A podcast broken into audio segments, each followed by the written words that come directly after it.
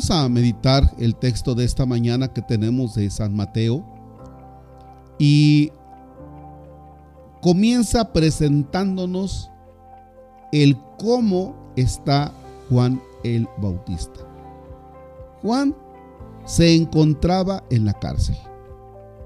Y la pregunta es, ¿por qué estaba en la cárcel? Ah, pues ni más ni menos que recordemos que Juan es un profeta. Y Juan ha denunciado algo que está mal. Le ha dicho a una personita, y ahí ustedes lo tienen que investigar, que no está permitido que se haya juntado con la mujer de su hermano.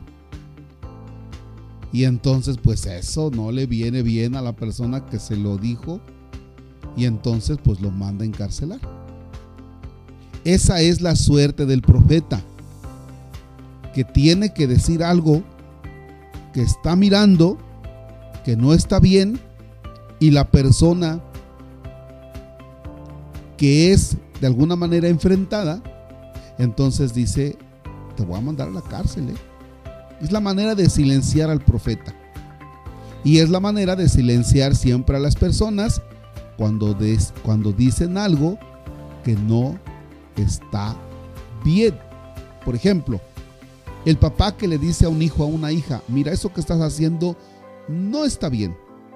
Esa es una voz ciertamente profética, porque le está anunciando, le está denunciando que algo no está bien. O al revés, cuando el hijo o la hija le dice a papá o a mamá, eso que estás haciendo no está bien. Normalmente terminamos sin hablarnos, ¿verdad? Porque dijiste algo que, que me lastimó, aunque yo estoy también seguro que lo que estoy haciendo no está bien, sin embargo me incomodó y te dejo de hablar. En el caso de Juan, bueno, pues es mandado a la cárcel. Esa es la manera de silenciar al profeta. Ahora, Juan está escuchando hablar de Jesús. Y por eso manda a dos de los discípulos y les pregunta, oye, ¿eres tú el que tiene que venir o tenemos que esperar a otro? Porque se me hace que, se me hace que eres tú. Y entonces Juan responde a estos dos discípulos, vayan a contar a Juan lo que están viendo y oyendo. Los ciegos ven, los cojos andan, los leprosos quedan limpios de la lepra y así todo lo que ya escuchamos. Y si nos vamos al profeta Isaías, viene el anuncio del profeta Isaías. ¿Qué dice el profeta Isaías? Que cuando venga el Mesías, se iluminarán los ojos de los ciegos, los oídos de los sordos se abrirán, saltará como un venado el cojo y la lengua del mudo cantará. Ah, caray. Entonces lo que había anunciado el profeta Isaías tiene cumplimiento en Jesús y Juan tiene que interpretar que Jesús es el Mesías de Dios, el anunciado. El anunciado por medio de los profetas. Ahora bien, Jesús que se mete en la realidad humana, viene realmente a realizar algo extraordinario. ¿Qué decía el profeta Isaías también en este mismo texto? Si nos vamos a la lectura primera, o los que tengan en su hogar un misal de los mensuales o de los anuales, o si no, vayan ustedes a la Biblia en el profeta Isaías, el capítulo 35, versículos del 1 al 6 y también el versículo 10. ¿Qué dice? Regocíjate, yermo sediento. Escuchen esto. Que se alegre el desierto y se cubra de flores. A ver, ¿Cómo que el desierto se cubra de flores si en el desierto solo podemos encontrar nada?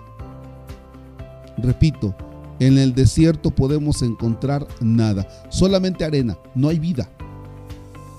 Entonces, la vida es difícil que se dé. Sin embargo, el desierto que se alegre, porque se debe cubrir de flores, tiene que florecer como un campo de lirios. Dice, porque así como está el esplendor del Monte Carmelo, que es un jardín, así también se verá la gloria de Dios. ¿Y qué más dice? Fortalezcan las manos cansadas, afiancen las rodillas vacilantes.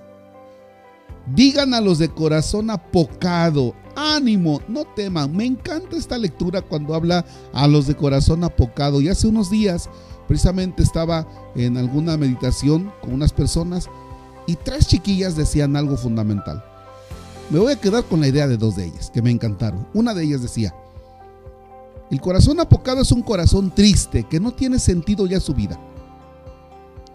Pero me encantó lo que dijo una de ellas, cuando dijo, un corazón apocado es aquel que solo ve cosas negativas en la vida. Y entonces, así, con la llegada del Mesías, estamos nosotros en una dimensión totalmente diferente. Porque dice, ánimo, no teman. He aquí que llega su Dios, que viene para salvarnos. Claro, esto lo está diciendo el profeta en un contexto difícil del pueblo del pueblo de Dios. Pero regreso a esto. Si eso le está diciendo el profeta al pueblo de Dios que está atravesando por un momento difícil, hoy a ti que estás atravesando por un momento difícil, por una enfermedad, broncas económicas, de trabajo, hoy el Señor te dice, no debes tener un corazón apocado. Todo lo contrario, ánimo, alégrate, ándale, levántate, levántate. Fíjese que cuando tenemos pensamientos negativos, como decía esta, esta, esta niña, eh, a, veces cuando los papás tienen un corazón apocado, les dice el muchacho la muchacha, miren, yo me voy a ir a estudiar, eh, me voy a ir a hacer la universidad, lejos, y pues yo veré cómo le hago para pagarme la universidad. Y le dicen los papás, no, pero ¿por qué te vas a ir lejos de nosotros? Mira que aquí tienes todo, aquí quédate. Es decir, tienes un corazón entonces apocado con pensamientos negativos, ¿no? Ma, pa, fíjate que me voy a ir a Estados Unidos y voy a cruzar la frontera. No, mi hijo, está re difícil eso. Ah, pues ese es un corazón apocado. Ese es un corazón apocado voy a sacar, hay alguien que dice por ahí, voy a sacar mi comal y voy a vender garnachas y voy a hacer esto los sábados, los domingos, los viernes. Y alguien con corazón apocado le dice, uy, ni se van a vender. Está difícil la cosa Ver la vida de manera negativa. Corazón apocado. Y luego te encuentras con alguien que te diga que no debes tener aspiraciones. Entonces imagínate, a veces cuando nosotros tenemos broncas, ¿no? Una enfermedad y alguien te dice, ay, es que tengo esto y esto, lo otro. Y en lugar de que la persona te anime y te diga, no, pues voy a ver al médico, yo creo que si te levantas. Ah, yo veo que sí vas a poder. Pero te encuentras con alguien que te dice, oh, ten cuidado, porque así empezó mi compadre y pues era tal enfermedad. Oye, pues en lugar de que des ánimos, estás mirando la vida de manera negativa. Hoy, en medio de las broncas, de las circunstancias, de lo que nosotros vamos viviendo, debemos tener un corazón animado. ¿Ya? Eh, realmente, hoy es conocido como el domingo de como el domingo de la alegría. Hoy se debe encender la vela en color rosa en, la corona de Adviento están tres moradas y una rosa. Hoy se enciende la vela color rosa. Hoy es el domingo en el que nosotros decimos, es el, domingo en el que nosotros decimos, alégrate, anímate. Sí, vamos en esta humanidad difícil en su economía, en sus trabajos, muchas cosas. Pero a veces también nosotros nos desanimamos, nosotros mismos nos echamos para abajo. Y no se trata de eso. Por eso cuando estamos leyendo al profeta Isaías, que dice, pues vayan a decirle a Juan lo que están viendo. Entonces se trata, se trata ya de la presencia del Señor. El Señor que viene, y para eso nos vamos al Salmo. El Señor que viene por fidelidad a su palabra. Él es quien hace justicia al oprimido. Abre el Señor los ojos de los ciegos, alivia al agobiado Ama el Señor al hombre justo y toma al forastero a su cuidado. A la viuda y al huérfano sustenta y transforma los planes del inicuo. Reina el Señor eternamente.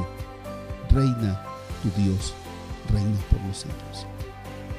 Así es que entonces, si usted tiene un corazón apocado, deprimido, ahí es todo negativo, hoy es el día en que usted tiene que decir, no puedo estar así, debo darme ánimo.